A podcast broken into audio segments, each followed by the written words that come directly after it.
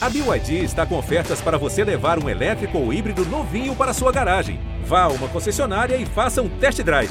BYD, construa seus sonhos.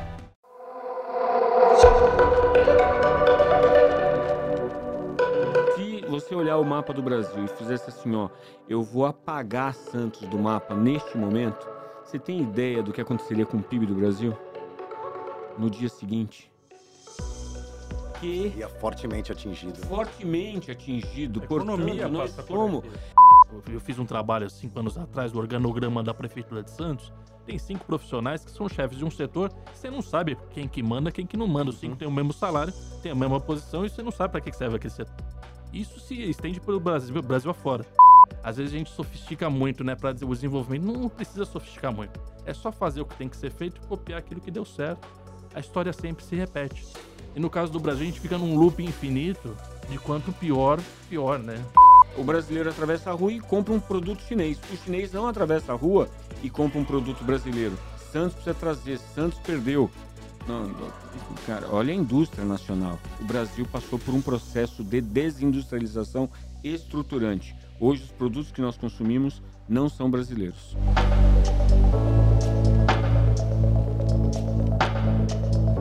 Salve, salve! Começa agora mais uma edição do Baixada em Pauta, podcast do Geão Santos. Mais uma vez com o Matheus Miller ao meu lado. Tudo bem, Matheus? E Gustavo, tudo bom? Tudo bom? Os convidados, né?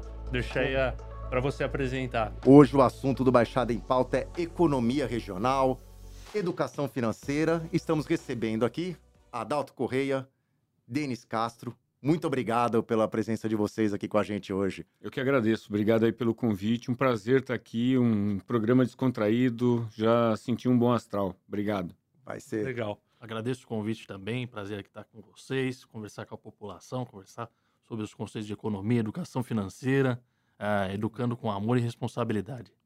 É isso aí, vai ser bem legal mesmo. A gente vai começar falando um pouquinho de economia da Baixada Santista. Eu tô puxando aqui uma declaração que recentemente o secretário estadual de Desenvolvimento Econômico, o Jorge Lima, falou num evento aqui do Grupo Tribuna. Ele lamentou que a Baixada Santista era responsável por apenas 2,2% do PIB estadual e disse que o caminho era a industrialização. né? Nós já tivemos um polo indu- industrial de Cubatão forte, e que hoje não gera tantos empregos como já gerou, já gerou um dia. Esse é o caminho? É a industrialização? Queria a opinião de vocês. Ele está correto? É a industrialização ou não? A Baixada Santista tem outros caminhos para reverter esse quadro e aumentar essa participação no- na economia do Estado e voltar a crescer. Ah, É um dos caminhos, né? Não é a vocação original da, da Baixada Santista. Inclusive, alguns anos atrás, em parceria com o professor Saporto, a gente elaborou um plano, né, de, de essa questão de industrialização e trazer também é, investimento em economia criativa, a economia do desenvolvimento de softwares, dando incentivos, a organização da região como rede, uma cidade colaborando com a outra, uma cidade se especializando em atividade que seja complementar à outra esse formato de rede de negócios, redes associativas, redes econômicas, funciona muito bem na Europa e na Ásia, ah, onde os municípios eles cooperam e são complementares nas suas atividades. E isso sempre partindo do governo do ponto de vista dos incentivos, né? Incentivos, subsídios, ah, formação dessa mão de obra, preparação via escolas, uma coordenação entre governo estadual, municipal e federal, ou seja, tudo que a gente vê uma bagunça na economia brasileira. É, então a gente precisa dessas iniciativas de cooperação e de projetos, né? O projeto de vamos investir em tecnologia, tem polos de tecnologia no Paraná, em Santa Catarina, e desenvolvimento de jogos, ou seja, tem muita coisa para você investir. Não é uma vocação da, da Baixada Santista indústria, mas com planejamento e organização, preparação de mão de obra, a gente consegue fazer essa implementação, não na, não sei se na quantidade que a Baixada necessita. O importante é a gente diversificar e também explorar ah, o potencial turístico que não é explorado. Porque chegamos, né, 2,2% do PIB, né, entre as 16 regiões administrativas do estado, é pouco, né, Adalto? Olha, eu, eu, eu, eu discordo do secretário quando ele joga a responsabilidade para a Baixada Santista. Certo. A indústria é um problema nacional. Uhum. O Brasil passou por um processo de desindustrialização e não dá para você olhar para a Baixada Santista e achar que ela poderia ser diferente. Não é? Cubatão é um reflexo. Sim. E, e tantas outras regiões industriais do Brasil também foram definhando. As plataformas de produção foram se transferindo para outros países.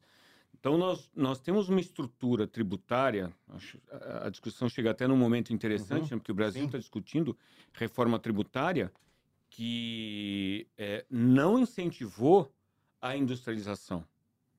Então, olha a situação da indústria no Brasil. Não é? Ficou sucateada, Terrível. na verdade, né? foi E- e- sucateando. E Cubatão é emblemático, porque eh, não dá para falar que falta industrialização na Baixada Santista. Temos um polo. O, né? o polo industrial de Cubatão, o Denis falou muito bem, cidades complementares.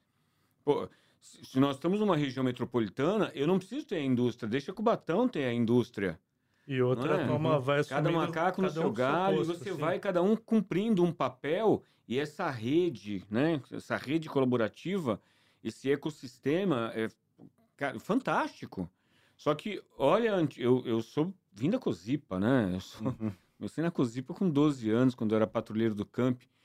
Na época podia, né? Hoje minha mãe seria presa, né? Com 12 anos por, por trabalho 12 em anos, hoje em dia, Mas olha ah, hoje os de Minas, eu tenho vontade, inclusive, de voltar lá. Passei um pedaço da minha vida, né? Dos 12, Uhum.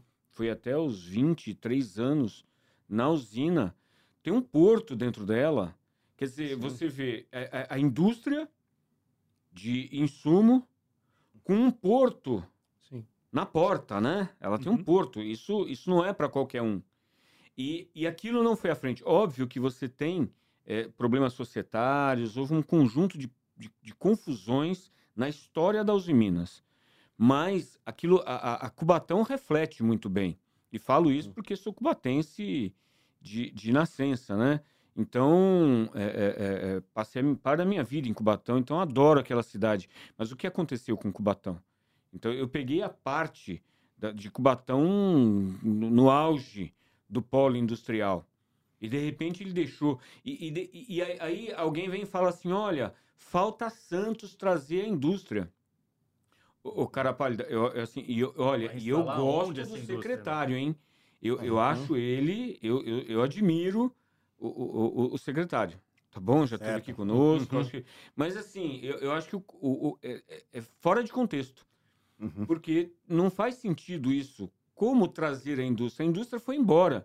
Mas, mas não foi o prefeito de Cubatão que expulsou a indústria. É um processo. Um processo uma histórico série, uma série de fatores, né? E a questão, como você falou, a questão tributária, o custo Brasil, né, para essas empresas, se- se- a manutenção dessas, da, a gente tem a manutenção das empresas aqui e hoje com ela sucateada dessa forma, é, você tem o espaço, você tem a indústria ali, só que você precisa Exato. reativar, dar nova vida, Reativar. não transferir Mas responsabilidade, isso- né? Mas isso não é uma responsabilidade do município, senão dá, dá a impressão que a gente quer colocar a capa no prefeito que ele saia voando, né? N- Não Uhum. faz sentido isso. A industrialização é um processo estruturante nacional.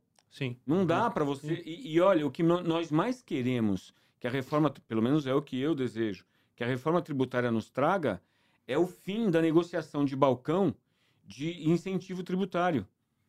Sabe? De não Sim. pagar imposto. Pra... Não, o imposto precisa ser pago. Então o que, que a gente fez? Um manicômio tributário terrível, onde as empresas faziam, fizeram guerra fiscal, os municípios, os estados fizeram guerra fiscal. Quem não lembra da Ford na Bahia? A Uhum. disputa Uhum. nacional que teve para Cada onde a estado traduzindo, agindo de uma forma. quem me oferece para eu Hum. pagar menos? Pô, mas uma empresa precisa pagar impostos.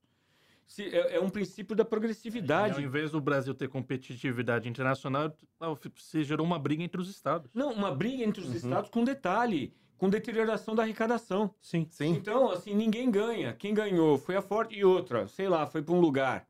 A Ford nem está mais no Brasil. Nem, Olha isso. E nem É está mais no. Brasil, Então, né? olha, Quer dizer, de todos é, é, perderam. Hoje um chinês é atravessa a rua, o brasileiro atravessa a rua e compra um produto chinês. O chinês não atravessa a rua e compra um produto brasileiro. Óbvio que não dá para fazer uma comparação Brasil-China ou China com qualquer lugar do mundo. China, né? A gente ainda não sabe se eles são terráqueos, a gente não, não entendeu muito bem. O chinês, eles são um fenômeno. Tudo bem, não dá para comparar, mas nós estamos perdendo para o mundo inteiro na industrialização. Então, tomara que essa reforma tributária venha trazer um pouco mais de equilíbrio. Então, eu discordo do secretário nesse aspecto. Santos precisa trazer, Santos perdeu. Não, cara, olha a indústria nacional. O Brasil passou por um processo de desindustrialização estruturante. Hoje, os produtos que nós consumimos não são brasileiros. Certo. Até caminhando, né? Um- um reforço muito grande, um incentivo muito grande para o agro e a indústria sendo sucateada ao longo desse tempo e até a indústria que poderia servir ao agronegócio, Sim. né? Você Complementar, consome da né? China. Porque é ao- a- totalmente complementar, né, o agro.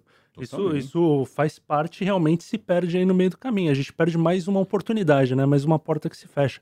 Como que fica essa, essa situação? Como que vocês observam as empresas olhando esse momento aí do país, com a reforma aí é, é, caminhando? Você acha que isso muda alguma coisa? Isso já traz um alento ou não? Ainda está Tá tudo muito mundo na conversa, muito... é. né? Uhum. Assim, eu, eu sou defensor da reforma tributária. Mas eu não sei qual é o conteúdo dela. Estruturalmente, nós sempre desejamos uma, uma, um- um- um- um- um- uma estrutura tributária simples, progressiva, quem ganha menos paga menos, quem ganha mais paga mais, imposto mais sobre renda, sobre herança, sobre patrimônio, tudo que um país rico, de uma sociedade mais equilibrada, de uma sociedade mais justa, tem. Porque quando nós falamos de sociedade mais justa, é, é, é, pobreza existe no mundo inteiro. É, eu vou dar um exemplo da minha família. Minha família mora na Inglaterra. Uhum. É, toda ela, minha mãe, meus irmãos, minhas irmãs, irmãs, sobrinhos, toda, todos eles moram lá. E eles são pessoas simples, trabalham tal, mas assim, quando você olha o, bairro, assim, ó, isso aqui é um bairro pobre. Gente, é, é lindo, é inglês, né? É, é- é- Então você tem, nós temos uma dificuldade de, inclusive, talvez o mundo tenha uma dificuldade, não a África, tá? Mas de, de- do, do que é conceito de pobreza. Porque quando nós falamos de pobreza aqui, é risco alimentar. Não sabe se come, Uhum. não é? É, é- é terrível. E pobreza não é isso. Pobreza é você ter emprego, ter um benefício do governo também, se for o caso, que é, é provisório, as pessoas moram. Se é na Europa, elas têm aquecedor, porque senão não acorda vivo. É como se todo mundo no Brasil tivesse um ar-condicionado. Isso não é factível. É? Mas na Europa, todo mundo tem um aquecedor, porque senão ele não Sim. acorda vivo. Então, como é possível um pobre ter aquecedor? Pois é, porque são dimensões de pobrezas distintas. E, e eu acho que eu, eu, eu tenho uma convicção que parte desse jogo que nós perdemos, histórico, veio da nossa estrutura tributária. Então, nós temos que desejar uma reforma tributária. Óbvio que você vai aprovar a reforma tributária, depois vai discutir a repartição do bolo, quem fica com o que, quanto, e assim. É, é uma briga que vem na sequência. Esse é o frio na barriga, que é uma bela discussão que vem na sequência. Boa. Essa, essa questão, Denis, também assim, tem tudo isso. Tem a, a discussão da reforma tributária, que a gente ainda tem que ser aprovada, a gente tem que ver como que ela vai ficar, como que vai se apresentar para a gente, para o mercado também, mas isso leva tempo. E até você botar a casa em ordem e começar a repensar um país, uma indústria, isso leva tempo. A gente está falando de, de mudança, assim, caso tudo caminhe no melhor cenário. Para daqui a quanto tempo a gente vai- já vai começar a colher isso? Esse é um problema do Brasil. O Brasil ele se apega num, num problema e numa solução mágica. Quando no contexto você tem que ter uma série de medidas de uma série de revoluções. Você precisa fazer uma revolução no sistema educacional, que também no Brasil se depreciou nos últimos, nos últimos 40 anos. Ah, você precisa fazer ah, uma revolução, uma reforma administrativa. Ah, vamos enxugar a máquina. Não é bem assim. A gente tem falta de servidores públicos. A gente vê Só com a que o polícia. servidor público entender que ele tem que servir o povo e você não pode ter cinco profissionais na prefeitura. Eu- fiz um trabalho há cinco anos atrás do organograma da prefeitura de Santos. Tem cinco profissionais que são chefes de um setor e você não sabe quem que manda, quem que não manda. Os cinco têm o mesmo salário, têm a mesma posição e você não sabe para que serve aquele setor. Isso se estende pelo Brasil, Brasil afora. O servidor público tem que servir o povo. Você tem que fazer essa reforma na educação urgente. Fazer essa questão da reforma tributária, ou seja, é um conjunto de medidas, não é? Ah, a reforma tributária, vamos estar no paraíso. Não vamos estar no paraíso. Tem que ter um projeto de industrialização, desenvolvimento, ah, infraestrutura, a questão ferroviária, a questão. Ou seja, você precisa transformar o país. Só que isso demanda trabalho. É, é arregaçar a manga e fazer. Fazer o que tem que ser feito. E o problema é que você fica discutindo muito tempo no Brasil coisas que são paralelas a esses assuntos. Você fica discutindo ideologia, você fica discutindo sexualidade, você fica discutindo costume, é, uma série de coisas que não agregam para a sociedade. Essa questão que o Adalto levantou, né? O, o, você ser pobre nos Estados Unidos ou você ser pobre na, na, na, na Europa, você viaja, você tem um carro bom, você tem boa alimentação, você Ser consegue pobre comprar... ali é você não ter todos os luxos, Você né? comp- Não, você compra Sim, todos é os bens de diferente consumo. daqui, Sim, né? sim, Ou sim. seja, não é nem- questão de não ter todos os luxos. Não passa necessidade. Compara- comparado né? ao Brasil, Uhum. não é só não passar necessidade. Você compra um celular de última geração com uma semana de trabalho. Ah, sim, sim. No Brasil, você pega o salário mínimo, a pessoa vai ficar um ano trabalhando sem comer para comprar um, um aparelho desse tipo. Por causa do manicômio tributário, por causa da renda baixa, por causa da educação insuficiente. Ou seja, você tem uma série de fatores que você precisa Sim. transformar o Brasil. E não é uma questão, ah, quanto tempo? Não, é, é você é, tá focado em trabalhar, é todo mundo arregaçar os bra as mangas, né? E trabalhar para mudar essas coisas e fazer todas as reformas necessárias. Sem ficar discutindo tanto, né? Coisas, assuntos aleatórios que não, e não vão trazer produtividade nenhuma para a economia. Que é uma coisa que a gente se prendeu muito, especialmente nos últimos, os últimos 10 anos, né? De 2014 para cá, a gente tem, tem se prendido muito em assuntos que não são pertinentes ao desenvolvimento econômico. Que não vão trazer nenhuma, nenhum incremento para a vida do povo. Nós precisamos de um projeto de país, né? E o que a gente vê é que não há um projeto de país, a Tem alternância. trabalho, tem que falar é, pro povo, vamos trabalhar. O plano real acho que foi emblemático, né? É, A Uhum. comunicação foi bem feita, as coisas foram colocadas em práticas, o povo foi comunicado, ou seja, o povo participou, mesmo não entendendo, mas o, o povo estava sendo informado de Uhum. Havia alguma um forma. ou projeto seja, ali que tem um ficou. projeto, você bota a população, vamos fazer um sacrifício, vamos apertar o cinto, vamos todo mundo trabalhar. Em três anos você tem uma revolução, em cinco anos Uhum. você tem uma revolução. A China, vamos fazer um comparativo com a China. Em 1990, a- o Brasil tinha mais eh, capital industrial do que a China. Sim. Pa- pa- eh, PIBs parelhos, só que o Brasil tinha mais tecnologia e mais indústria do que a China. Ou seja, em 33 anos eles fizeram uma revolução. É óbvio que a gente não. Mas o tanto que a gente regrediu, o tanto que eles progrediram, é emblemático. Ali o que, que teve? Projeto de país. Projeto Sim. de desenvolvimento. Ah, eu não gosto. Não, não estamos discutindo ideologia, eh, sistema político, nem nada. A gente está discutindo projeto. A gente Eles cai ti- pra Eles política. tiveram, eles tiveram um projeto e implementaram o projeto. Então, tem, e É lógico tiraram faz- um monte de gente da miséria, um monte de gente da Sim, extrema pobreza. facilita Ou a seja, ditadura, que não há uma defesa para a ditadura, mas facilita porque você tem, não tem uma alternância de poder que é necessária e acontece em todo mundo. Aconteceu no Brasil. Mas é uma alternância de poder que tem que acontecer, mas com um projeto único, né? Precisamos de um projeto de é educação, complicado, um hein? projeto para o país, e não um Indústria. projeto de governo, um projeto de indústria. Isso não acontece. Infraestrutura, de infraestrutura, porque né? quando você troca o governo, você troca tudo. Tivemos quatro anos de um governo de extrema-direita, né, que caminhou por um outro lado da educação, por tudo isso, e agora você troca e a gente não sabe do que vai acontecer daqui a ideologia- quatro anos, uma né? ideologia de extrema-direita empregada à educação, tudo bem. Foi, um- foi uma ideologia de destru- De destruição, destruição da educação. da- da- das né? instituições. Sim. Então, essa, nessa essa questão, questão né? da falta de continuidade, né? Então Uhum. a gente também enfrenta isso. A política, a economia, bom, todos Uhum. os assuntos estão ligados, né? Interligados. A falta de continuidade seria uma coisa, é de um problema de destruição que a gente vem enfrentando nos últimos anos. né? Sim, sim, mas por isso também, né? Você forma grupos, a, polariza Uhum. a, a- a polarização, né? Assume um governo, entra outro, quer mudar radicalmente aquilo que foi feito, é, não dá continuidade a projetos, e lógico, tem que ser um projeto, Eu acho um que essa que foi a diferença país. do plano real, como citou, né? Isso, Que isso, óbvio que tá, tá deixando aí marcas com o tempo no nosso país, É. né? Quando o Denis cita o, Plano Real, 1993 e Uhum. 94, porque ele começa em junho de 93, né, a primeira fase, é, ali você tinha uma reforma monetária acontecendo. Sim. Não foi chamada de reforma monetária, mas Uhum. é uma reforma monetária. É uma reforma estruturante. E uma reforma estruturante, ela atravessa governos. Isso é que é importante. Quando você pega a Alemanha, é um bom exemplo, deve ser um país muito chato de viver, mas é um exemplo de nação que tem alternância de poder, Uhum. ok? Mas Uhum. o, projeto é de longo prazo. Venha quem vier, o projeto está dado. Não é? Você tem um pouquinho mais à esquerda, um pouquinho mais à direita, não tem importância. Mas existe um projeto Porém, de país. um, pa- um projeto de país que não chega alguém e fala assim, não é mais assim. Sim. Eh, Ele não tem esse poder, esse poder não é dado. Você não pode ficar dependendo de um síndico de plantão. Todo, nós moramos em condomínios. é? O condomínio já tem um, um- um- plano, já Uhum. tem um projeto. Não pode chegar um síndico doido e falar assim, agora eu vou fazer tal coisa. E depois vem um outro falando, agora eu vou para o outro lado. Isso, isso na realidade, é- chega a ser infantil. Então, Uhum. nós estamos ainda numa, numa, numa fase infantil do Brasil. Nós não estamos discutindo é, é, o futuro. Na, aliás, nós temos dificuldade de dialogar com o futuro. O brasileiro tem dificuldade de poupar, e poupar é dialogar com o futuro. Sim. Porque, na realidade, ele dialoga com a vitrine, com o presente, com o momento presente, com o consumo. Né? Na realidade, ele dialoga com o futuro muito bem no cartão de crédito no cheque especial, Sim. por exemplo.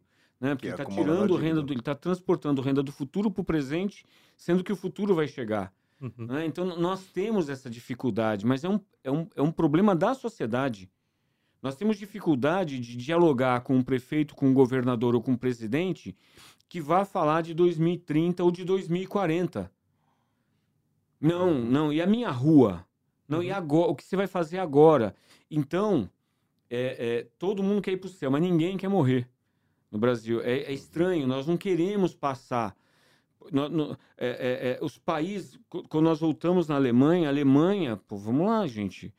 É, é, meados do século passado, a Alemanha estava destruída, foi Exato. guerra, perdeu a guerra, E são muito indenizou o mundo. Né? Muito Esse- recente. é, Indenizou o o Muro mundo. de Berlim é algo muito Gente, recente, coloca numa linha 40 de tempo, anos. Faz é, 50 anos, vai. Porque, assim, óbvio, faz um pouco, faz 60, 80 anos, né? Mas, Uhum. assim, é, quando eu era pequeno, né?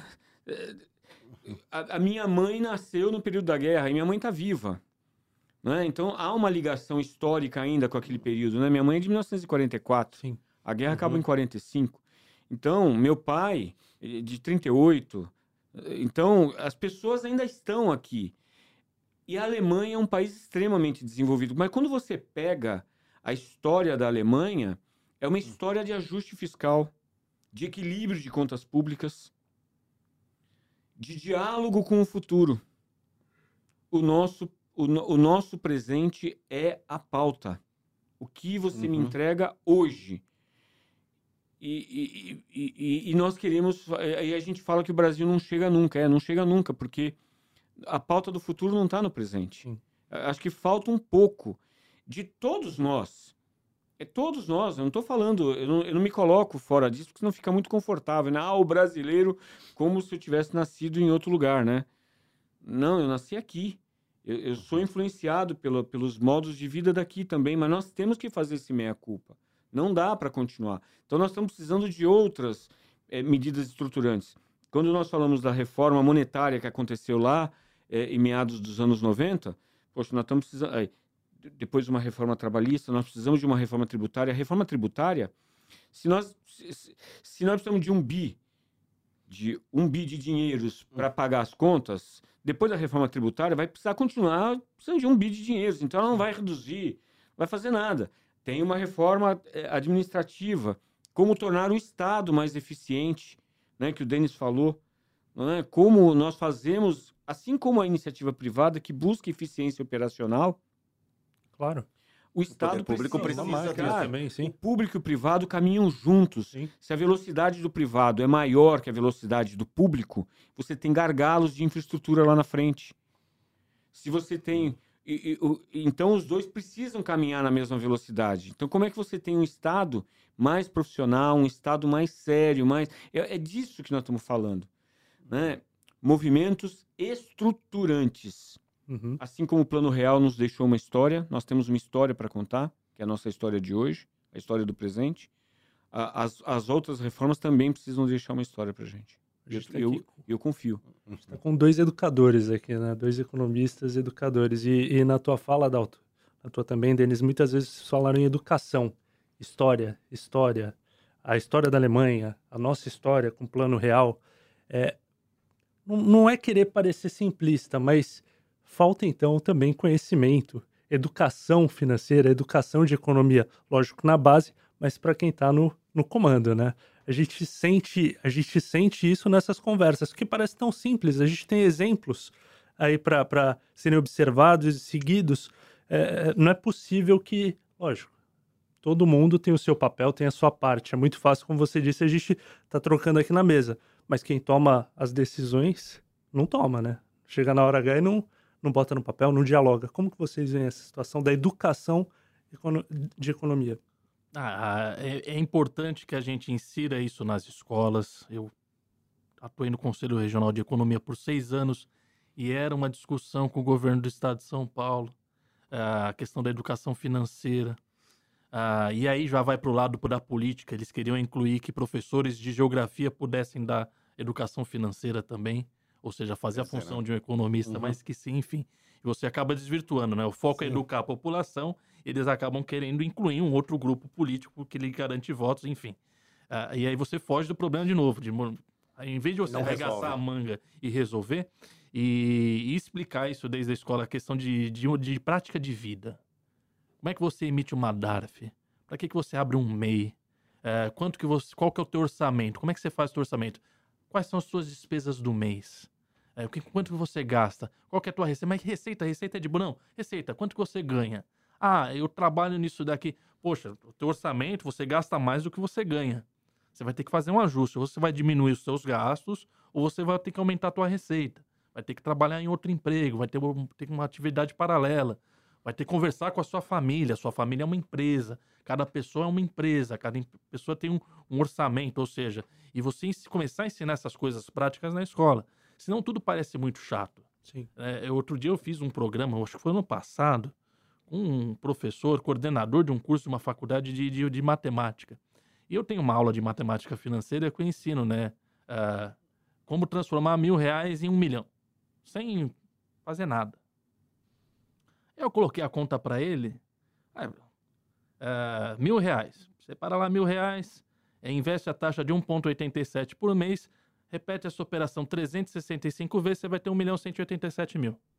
Ele olhou para mim, rapaz, eu nunca pensei isso. Cara, você é professor de matemática. É aquilo que a gente comenta, né? Poxa, chega árabe aqui no Brasil, o cara abre uma loja de colchão, os caras inventaram a matemática. Ele não ganha 1,87 sobre mil reais. Ele ganha 300, 400%. Por que, que ele fala, pô, o cara ficou rico em dois anos?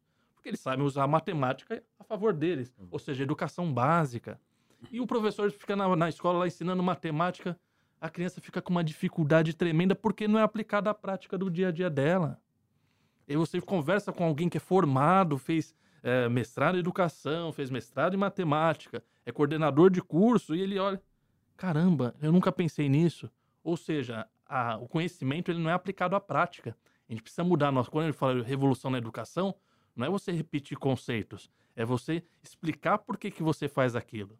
Se você explica química utilizando uma cozinha, utilizando exemplos, utilizando culinária, que seja, e a matemática, o aluno vai se sentir incluído, ele vai falar, pô, isso faz sentido para minha vida, né? Eu vou recolher tá trazendo, uma DAF, Tá trazendo vou, lúdico vou, aí, né? Vou, ou seja, a aplicação da vida a prática. A gamificação da informação. Então, você, você muda o conceito disso. Então, esse é um grande problema do Brasil, né? Para o Brasil entender. E a questão da classe política é uma coisa assim, a minha observação já há alguns anos, antes a gente tinha alguns políticos que a gente criticava muito nos anos 90, né? Uhum. Uh, mas só que você olha a formação deles e a capacidade deles para entregar obras e projetos, e você olha para os de hoje, você fala, nossa, esse, esse, cara não sabe fazer um ó com um copo, né? Então você vê que o nível caiu muito. A gente, ah, aquele era ruim, era ruim, mas você começou a escolher piores. Ou seja, em vez de você melhorar, e a questão da história é muito importante porque, assim, às vezes a gente sofistica muito, né, para o desenvolvimento. Não precisa sofisticar muito. É só fazer o que tem que ser feito e copiar aquilo que deu certo. A história sempre se repete. E no caso do Brasil, a gente fica num loop infinito de quanto pior, pior, né? Não é nem, não, a gente não Cai consegue de novo melhorar, na né? questão da vontade política, e da atitude, isso, atitude, atitude de mudança e entender. E o comprometimento dos educadores, a gente fazer essa revolução aí na educação e no, na sociedade e dar mais valor. E uma coisa que eu senti muito nos últimos cinco anos foi uma depreciação muito grande do, do papel do professor, seja por ideólogos, por influenciadores, uh, demonizando o, o professor. Uhum. Ao invés de, e numa sociedade desenvolvida, o professor é, é, é peça fundamental para o desenvolvimento. Não para a implementação de ideologia A, B, C ou D, mas isso do fazer como, do como fazer e do como educar, do como instruir as pessoas para a vida. Então a gente precisa mudar esses, esses conceitos. Eu sou otimista. Eu acredito que com boa vontade a gente consegue fazer isso. No entanto, a gente não observa os projetos para isso. Mas eu acredito que num, num curto, médio prazo, se a gente começar a trabalhar hoje, a gente consegue fazer essa mudança. O Brasil tem muito recurso, o Brasil tem muito potencial e tem muito trabalho para ser feito. Esse, esse é um ponto, né? A gente tem muito recurso, tem muito tudo e a gente se, se mantém à base disso, né? Por sorte. Sorte. É, é, nós somos um país diferenciado, né? Eu, vou fazer duas análises aqui. Uma, é, quando eu falei, eu, eu, comecei falando, né, minha família mora fora, eu, eu citei a Inglaterra, mas eu, eu, vou resgatar a Inglaterra por um outro motivo. Tá? Não é, primeiro que não é um lugar legal para morar, tudo bem? Acho que é minha família É, morre de saudade daqui. Uhum. Morre de saudade daqui. Então a gente precisa começar a entender o quanto é bom o nosso Sim. país.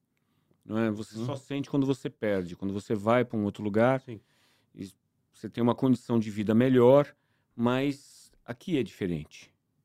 é? Quem vai para fora, Uhum. quem voltar. O gringo que vem para cá não quer voltar para a terra dele. Então nós temos uma abundância de recursos, uma onde o viver é um simples prazer. Em alguns lugares você não pode simplesmente dormir numa marquise de, uma, de padaria porque você não acorda vivo. Uhum. É? Uhum. O clima é agressivo, Você não tem água. enfim, é, é é tudo muito água. difícil. É. E aqui o viver é um simples prazer, né? Porque porque você- pode perambular, não é? É, é, Mas enfim, quando você quando você resgatou a questão da educação financeira, um dos primeiros países que colocou a educação financeira na matriz escolar foi a Inglaterra. Por isso que eu vou citar a Uhum. Inglaterra novamente. E, e, e me de- eu fiquei perplexo. Aí eu vou conectar com história. Quando eu vi a justificativa fundamentada, o porquê de colocar a educação financeira na Inglaterra. O, o, o, o- Congresso deles lá colocou na justificativa para aprovação da lei que em algo em torno de 50, eu já não lembro a, a linha de tempo, 50 anos, 70 anos, a Inglaterra viveria um déficit previdenciário.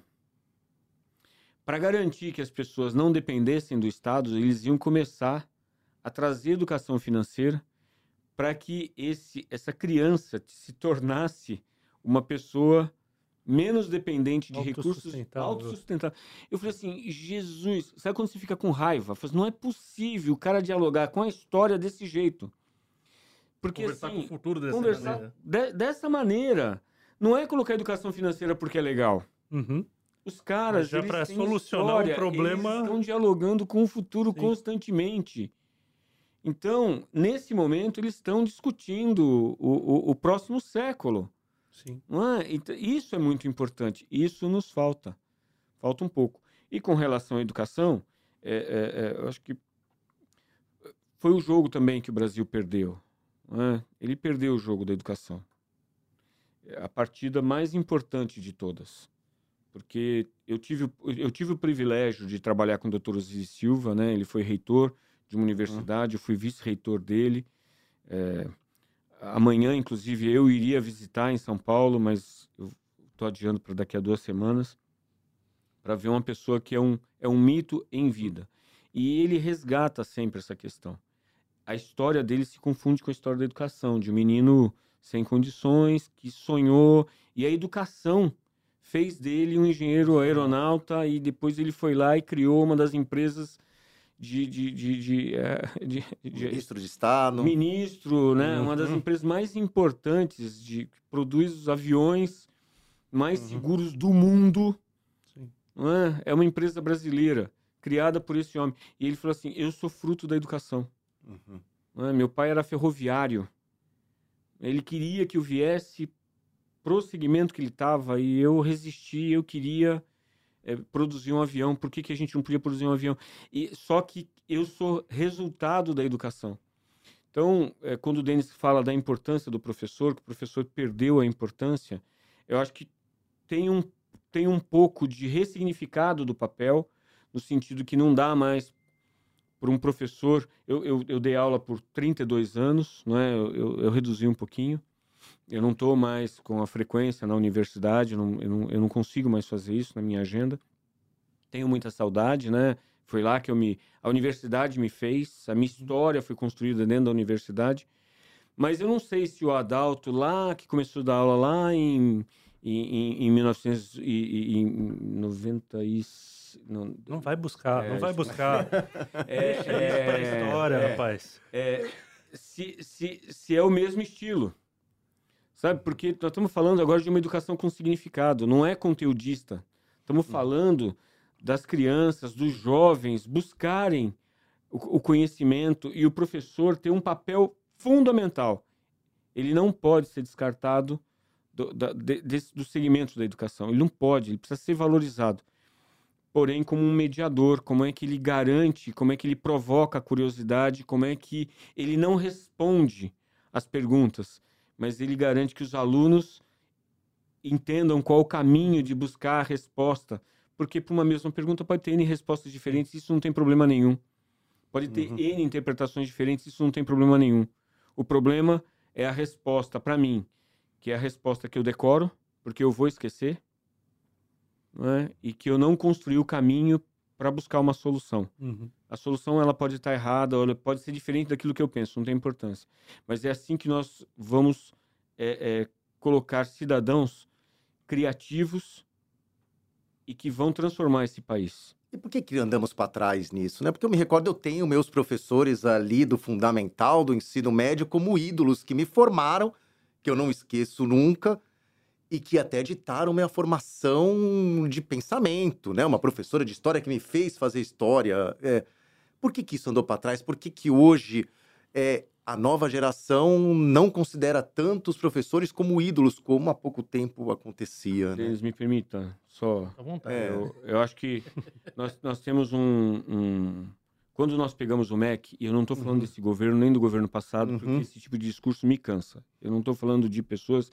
Eu não discuto o síndico. Perfeito. Certo. Eu queria discutir é, é, é, o condomínio, não é? Uhum. Queria discutir a próxima década, mas para isso a história é muito importante para a gente construir a história do futuro, uhum. a gente precisa olhar para a história. A história, a história ela não muda, né? A gente não consegue mudar a história, né? Isso que é fascinante, né? né? Mas mudar a história do futuro. Sim, a gente é? muda, muda, mas a explicação, presente, né? mas a história, a história explica totalmente o presente, né? Explica o presente. É. Quando nós olhamos o MEC, ele. O MEC, que é, o, é, é a grande pasta, talvez a pasta mais importante Quantos presidentes não prometeram que o ministro da Educação seria o cara mais importante que o ministro da Economia? Sim. Poucos conseguiram cumprir isso, se é que alguém conseguiu, fez isso. Pelo contrário. Né? Pelo contrário. É? É... Aliás, eu consegui, eu tive o privilégio de fazer essa discussão por duas vezes com Cristóvão Buarque, que foi ministro da Educação, né? um grande educador. Eu uhum. tive a oportunidade de, de, de, de, fazer uma discussão sobre. Uhum. independentemente de ideologia, tal, claro, ele é uma claro. cabeça.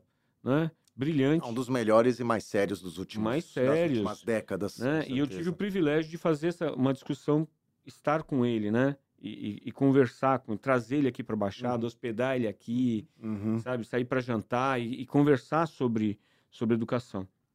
Quando você olha o MEC, ele se transformou o, de um órgão regulamentador das universidades. Cara, a universidade talvez ela seja a parte menos importante de toda a cadeia de produção da educação. Para não dizer cartorial, né? É, é para não dizer cartorial. Na realidade, uhum. o MEC virou um, um, um, um, cartório mesmo. Um cartório para dar carimbo. Para falar assim, olha, o professor tem esse, esse, título. Mas ele é ruim, não tem importância. Se ele tem título, vai lá. Uhum. Não é? É, é? Só que nós esquecemos da educação fundamental. Quando nós olhamos o modelo de Brasil, a, o MEC é o grande senhor do ensino universitário. Deu um passo errado, cai um raio na sua cabeça. Tá ótimo, não, tô, eu não, não sou contra isso. Porém, quando você vai para a educação fundamental, ela é do município. Então, se nós fazemos a, fizermos a conta que nós temos 5.600 municípios, fazer uma conta uhum. redonda aqui, 5.600 municípios, nós estamos dependendo que 5.600 caras ou 5.600 prefeitos ou 5.600 síndicos tenham a educação como prioridade. Sim. Então, a base é toda fragmentada. Uhum. Aí você tem município que tem dinheiro, por exemplo, Santos tem dinheiro e tem uma boa educação fundamental. Sim. Tem município uhum. que não tem dinheiro para nada. Sabe? Não tem uhum. dinheiro para pagar professor. Então tem até menor de idade dando aula para uma criança, porque não tem professor. Então, isso ficou a gente. É, e, e, você vê alguns países que fizeram o inverso. É? Vai nos uhum. Estados Unidos, o, o MEC deles lá, a Secretaria de Educação, não está nem aí para as universidades. Se você não for boa, o mercado te elimina. E elas se uhum. virem para conseguir recurso, para se virem para conseguir recurso, se vira. Agora, a educação assim, né? fundamental ela, ela é estratégica para o Estado. Nós falamos de infraestrutura, nós sempre lembramos de um andaime, de, um, de, um, de uma estrutura de prédio. Gente, só que uma estrutura de prédio você faz em 30 dias. Só que formar bem uma pessoa, você demora 15 a 20 anos. Não, não existe nada mais estrutural do que isso. Com um detalhe: por sermos humanos né, e temos capacidade de aprendizagem distintas ao longo da nossa vida, nós somos uma esponja aos 5, 6, 7 anos. Uhum. Os estímulos têm que estar. Tá, né? A gente não pode errar nessa, nessa, né, nessa, nessa fase. Exatamente. Não pode errar nessa fase. Porque isso vai formar esse, esse cidadão, esse indivíduo, para o resto da vida dele. Ele vai ser mais produtivo ou menos produtivo. Então, essa primeira etapa, né? 4, 5, 6, 7, não é? Até os 13 anos. Ali, ali é que está a importância e nós simplesmente deixamos para a sociedade resolver isso sem regulamentações. Não é que não tem re regulamentação, você tem o um mínimo para colocar, só que o mínimo para quem não tem nada, ué, quanto é 25% uhum. de pouco? É, é, é, é menos? Deixou uhum. frouxo, né? Deixou uhum. frouxo. Deixou frouxo. E, essa, e esse é. exemplo que você vê em sala de aula, a falta de motivação que é do investimento no, no professor, na estrutura ali mesmo da, da, da, unidade, isso tudo, como você disse, o aluno absorve, né? Ele vê isso, ele sente essa falta, tem Exatamente. esse déficit. Quer ver um bom, um bom professor de universidade? É aquele que é pressionado por alunos que são que tiveram uma boa base. Que tiveram uma boa base. da zona de conforto, né? De tritura. É. Você é. tem que e correr muito. Rende. E a aula rende. Eu, eu, eu, dei, eu, tive a oportunidade de. Eu vou, eu vou me calar agora, prometo. Eu tive a oportunidade de dar aula na, na, no programa de tá pós-graduação tá da PUC do Rio Grande do Sul. Aí eu cheguei. Tenho, tenho bons anos isso. Fiz isso por três ou quatro anos. É, pontualmente, algumas vezes uhum. no ano eu ia para o Sul para as aulas. Gente, o que, que era aquilo? Foram as uma... melhores aulas que eu já dei na minha vida. Eu falei assim, ah, mas eu sou o mesmo adulto. Só que é um desafio, Só né? que era, era um outro desafio. Hum, eu, eu era né? pressionado, né? as discussões eram de um patamar. Eu falei assim, uhum. gente, de onde vocês saíram? Eu nunca falei isso para eles, né? Mas de onde vocês saíram, né? Uhum. Sabe que saudade uhum. disso. Uhum. Porque essa provocação, eu não sou o senhor detentor do conteúdo, do conhecimento, e que vou lá e falo assim, me ouçam, mortais. Uhum. Eu sou só uhum. um professor que vou te conduzir, a gente vai junto construir uma resposta, sabe, dentro de um processo. Então, é, é, é, nós erramos na base. Só que nós passamos de 200 milhões. Não é? Então, assim, é, tu é otimista, Denis? Eu também sou otimista, mas a gente precisa começar a pensar para daqui a 30 anos para pensar para daqui a 30 anos, trabalhar eu tenho que mirar claro, pro, claro. um indivíduo de 3, 4. É, não adianta quem faz, fazer um projeto para o ano que vem. Porém, é um projeto, você tem que começar. Tem que começar porém, a trabalhar. Tem cara de 30 precisando de Estado nesse momento. Tem cara de 50 Sim. precisando voltar para a escola. Tem, não, uhum. não, mas isso, todas as mas todo mundo precisa, que é o conceito de uhum. lifelong learning. Nós tínhamos um conceito errado de que é, tinha uma fase para estudar, uma fase para trabalhar e uma fase para se aposentar. Isso não existe mais. É estudar uhum. ao longo da vida. Claro. Ao longo da vida, porque senão você morre. mais um mundo cada vez mais dinâmico, como estamos. Hoje vivemos o gargalo do, da Inglaterra, que a Inglaterra pensou lá no passado, né? Uh, não somos autossuficientes, de, dependemos do Estado aí com relação à aposentadoria, né? As pessoas que não têm, não tiveram ali a, a cabeça para guardar recursos, que no nosso país já é difícil guardar recurso também, Sim. né?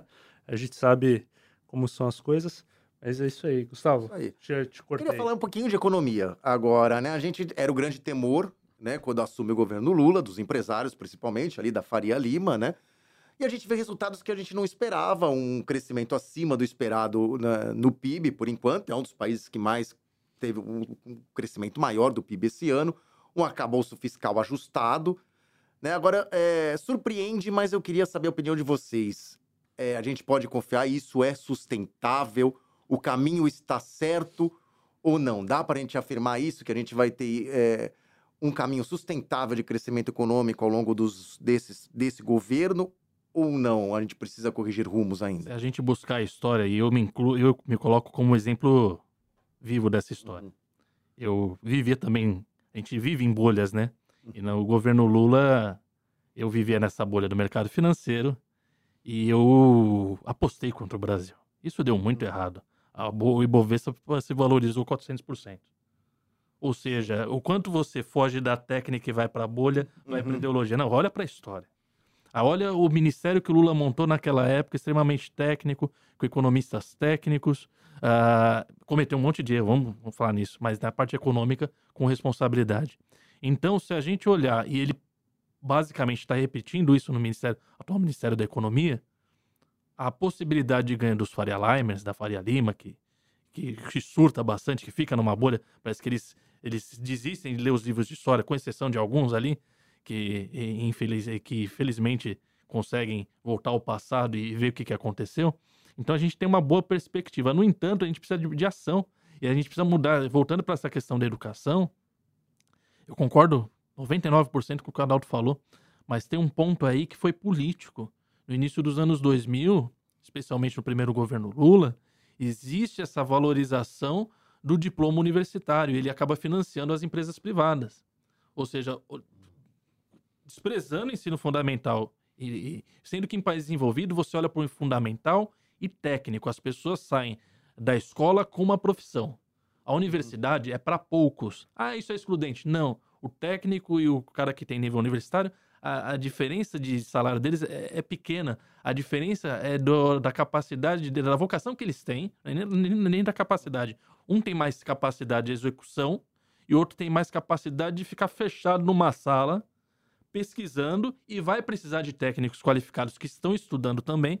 Ou seja, e no Brasil você fez uma distinção, né? Não, eu quero dar o, o diploma de não sei o que para o pobre. Ok, mas você primeiro tem, primeiro tem que dar profissão. A universidade, ela não, você não precisa desse investimento todo no ensino superior. Você precisa investir em tecnologia, vai sair da educação. Mas a universidade sem a base bem formada não serve para nada. Você vai ter um monte de engenheiro que não sabe fazer uma escada que não sabe fazer o desenho, não sabe fazer nada. Você tem um, você tem um monte disso. Por quê? O governo garantiu o pagamento para aquele privado, para aquele dono de universidade, do curso desse, dessa, dessa pessoa, e se ele reprovar essa pessoa, ele perde o dinheiro. Ou seja, a gente mudou aí o foco da educação. Em relação pra, a- a- voltando aqui a essa questão da, da- é olhar a história, como o Adalto falou brilhantemente aqui ao longo do nosso do programa, e, e ter boas perspectivas, só que o que a gente espera mais do governo Lula? É manga arregaçada, é trabalho. No entanto, a gente vê que existe. a- o Congresso ele se fortaleceu muito nos últimos oito anos. E não é um Congresso de boa qualidade, que está ganhando benefícios pessoais próprios para os grupos políticos que eles representam. A gente vai olhar um deputado federal, que tem por trás de um deputado federal é uma estrutura política muito grande. Ou seja, são grupos de interesse que o financiaram para estar ali. Raríssimas exceções, que agora a gente tem os influencers que, infelizmente, mais atrapalham do que, do que ajudam. Mas a maior parte dos deputados, eles chegaram ali para um grupo de, de influência, eles estão defendendo um interesse específico do grupo. E também o descaminho do dinheiro, da corrupção e dos quinhões do que o governo arrecada. Ou seja, não tem uma visão de futuro, não tem um planejamento, ou seja, você, você, você carece isso do executivo e carece principalmente do, do Congresso que tomou de assalto o governo federal. A gente precisa fazer uma reforma política, inclusive. Não sei se vai, vai dar certo mudar o sistema. O que tem que ser feito, prioritariamente, é trabalhar. Você precisa ter qualidade melhor de parlamentares, qualidade melhor do executivo, isso nos municípios, nos estados, no governo federal. Daí você consegue dar uma, uma perspectiva. Do ponto de vista econômico, do desenvolvimento aí da, da Bolsa de Valores, das empresas, do que já está posto na mesa, do que vai vir do governo federal, é olhar o passado. A tendência é eles serem beneficiados como foram beneficiados no passado, como sempre são beneficiados. No entanto, isso não é suficiente. É um mercado muito pequeno, é um grupo muito pequeno e que pode se tornar muito mais poderoso se você desenvolver o bolso, se você desenvolver a massa incluir 50 milhões de excluídos que a gente tem, que mão de obra que podia estar no mercado de trabalho ganhando, gastando, comprando, consumindo, viajando, vai enriquecer muito mais esses grupos do que qualquer outra coisa. Ou seja, é arregaçar a manga, trabalho, projeto, colocar o... E a gente não vê isso. Nesse, nessa perspectiva de olhar para o futuro, a gente não vê isso. Porque todo mundo está olhando já para a eleição do ano que vem. Eleição municipal. mal, né? Esse, que, É, dizer, é, esse problema de eleição de dois em dois anos no Brasil também é um problema sério. O cara trabalhou É. seis meses esse ano. Isso é. Cansa, né? Ele trabalhou seis meses esse ano. A partir de agosto, ele já tá na- nas bases, já foi fazendo. A... Ele já parou de trabalhar lá em Brasília. Pode ver, as CPIs estão finalizando. Os trabalhos no Congresso, as reformas já foram votadas, já não vão votar mais nada. Caímos de Ninguém novo tem na projeto. política, né? Você já tá dando Uhum. foco na eleição do ano que vem. É, o ano que vem você vai perder com a eleição. Aí o ano que, no no outro ano você trabalha mais seis meses, já já pensando na eleição do outro ano É, e acabou. muito ruim. É um problema. Queria trazer um pouco para voltar aqui para a região. região. A gente começou com isso, né, falando da indústria, e durante a conversa a gente falou também muito sobre vocação. É, é, muitas vezes, assim, para quem é da Baixada Santista, surge essa, essa dúvida: qual é a vocação da Baixada Santista? A gente tem aí o porto, né, a indústria, você tem serviços e turismo, muito serviço e turismo também. A gente veio aí do momento de pandemia, então a gente foi fortemente impactado nessas duas questões, serviço e turismo, com a indústria sucateada que a gente tem. E o porto continuou rodando. Como vocês enxergam aí a, a, a- nossa vocação, essa economia regional? Porque a gente tem aí o conselho dos prefeitos também, né, para discutir a região. Vocês acham como que a gente está nesse aspecto, caminha nesse aspecto? Ó, S- Santos. é, Quero falar primeiro de Só, Santos. jo- só joguei bomba, Primeiro- né? É, só obrigado. né? Primeiro, eu- vamos falar de Santos. Cara, é é uma das cidades mais importantes do Brasil. Nós temos um, um sentimento de, de, de ser pequeno. Eu, eu acho isso estranho, porque nós somos vizinhos da quinta metrópole do planeta. Então, qualquer um é pequeno do lado desse cara. Sim. Aliás, que sorte ter um vizinho tão grande. Porque a gente fala assim, ah, lá a renda é maior. Sim, cara pálida. Lá é uma metrópole. Não é? É, assim como Nova York, Sim. as cidades do entorno, assim, e, e- e Londres, não importa. Isso, isso é uma sorte, não é um azar. Vou, vamos fazer um- um- uma abstração impossível, tudo bem? Mas é só uma abstração, uma brincadeira. Vamos lá. Se você olhar o mapa do Brasil e fizesse assim, ó, eu vou apagar Santos do mapa neste momento, você tem ideia do que aconteceria com o PIB do Brasil? No dia seguinte? Que Seria fortemente atingido. fortemente atingido, A economia portanto, nós passa somos, por aqui. a- ela passa por aqui. Então, é, é, eu, eu acho que a nossa vocação está muito clara. Nós podemos criar outras vocações. É, é, é, essa pergunta que eu fiz, Mas- desculpa te, te interromper, Adalto, é porque assim, o Porto, é, a gente conversando, como a gente está aqui na mesa de bar com um amigo, é, muito do que passa no, pelo Porto não fica aqui, né? Tipo, tem emprego, geração de emprego, tudo mais. É uma região rica, a economia passa por aqui, mas a gente não, não se vê aplicado aqui a região. Então, eu, eu, eu sou diretor executivo da Associação Comercial, certo? Uhum, E Sim. nós realizamos um evento muito importante a cada dois anos, que é o evento do segmento mais importante do mundo, que é o Seminário Internacional do Café. Vai acontecer em maio do ano que vem. Estamos trazendo pela primeira vez para Santos. Né? Por 50 anos ele aconteceu no Guarujá, a cada dois anos, ele acontece a cada dois anos. Então já estou aqui anunciando maio do ano que vem, Seminário Internacional do Café, em Santos. Né? Ele, ele reveza com o da Suíça, que acontece inclusive agora dia 21 de setembro. Estamos inclusive fazendo nosso lançamento Lá na- no- lá no Coffee Dinner, na Suíça. Vamos ter um filme Legal. passando. Né? Venha para o Brasil, porque o a, a Suíça é o segundo país que maior volume de, de estrangeiros que vem para o nosso seminário. tá? Eh, Por que, que eu estou falando dele? Café. Nós vamos fazer um evento de uma semana onde a cidade vai estar respirando café.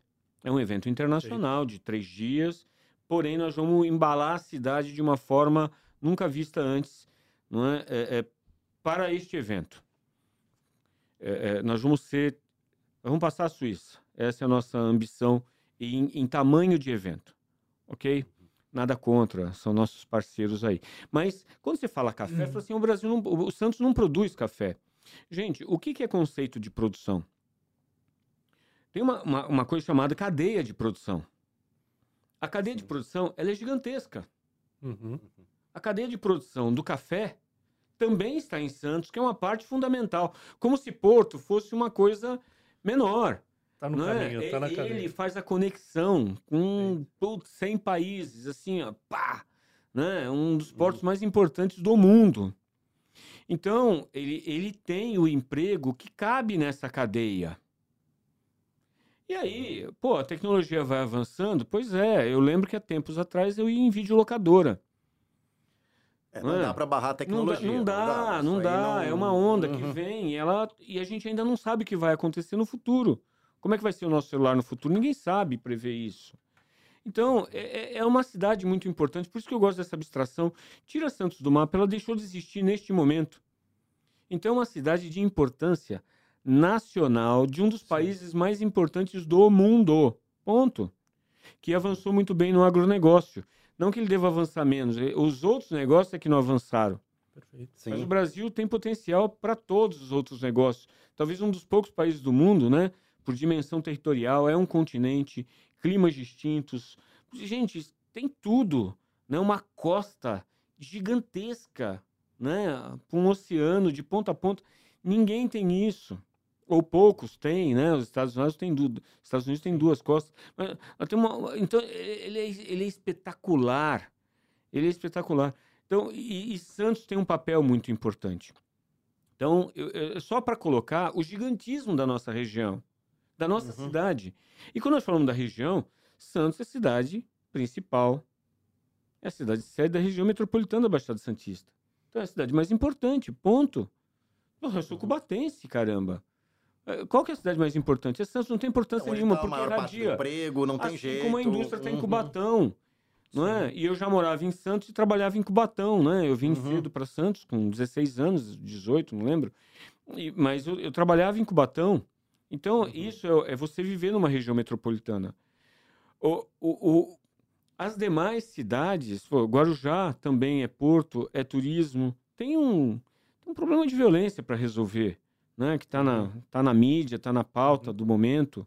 Pô, mas todo o litoral, ele, ele, é, ele, ele tem uma, uma vocação turística. Não é? Agora, nós podemos. O Denis trouxe uma coisa muito importante. Quando citou de indústria, ele foi lá e deu uma invertida e falou assim: ó, pô, tecnologia, é, Economia é, conhecimento, economia criativa. Sim, Esse é um potencial que nós temos que criar sim. não é? Porque economia criativa não, não é uma rocha, né? Essa, esse, esse município tem a rocha tal, né? Mineiro gosta muito disso. Aquela rocha só tem lá. Não é o caso. Então, isso é uma coisa que você pode criar. E- então, nós temos, vamos caminhar para isso. Por quê? Porque a, a fronteira da renda, não é nem fronteira, porque a gente já passou dela, é o conhecimento né? É, é, é, máquinas vão produzir produzem coisas. Poucas pessoas apertam botões para esse aparelhinho que está aqui na minha mão, estou segurando meu celular, para isso aqui ficar pronto, né? Então são menos gente do lado de cá, mas mais gente pensando em como fazer isso aqui. Uhum. Então, como é que a gente cria uma massa, né, ou proporciona uma- a, a, a, a, formação de uma massa de, de inteligência, de pessoas que buscam soluções?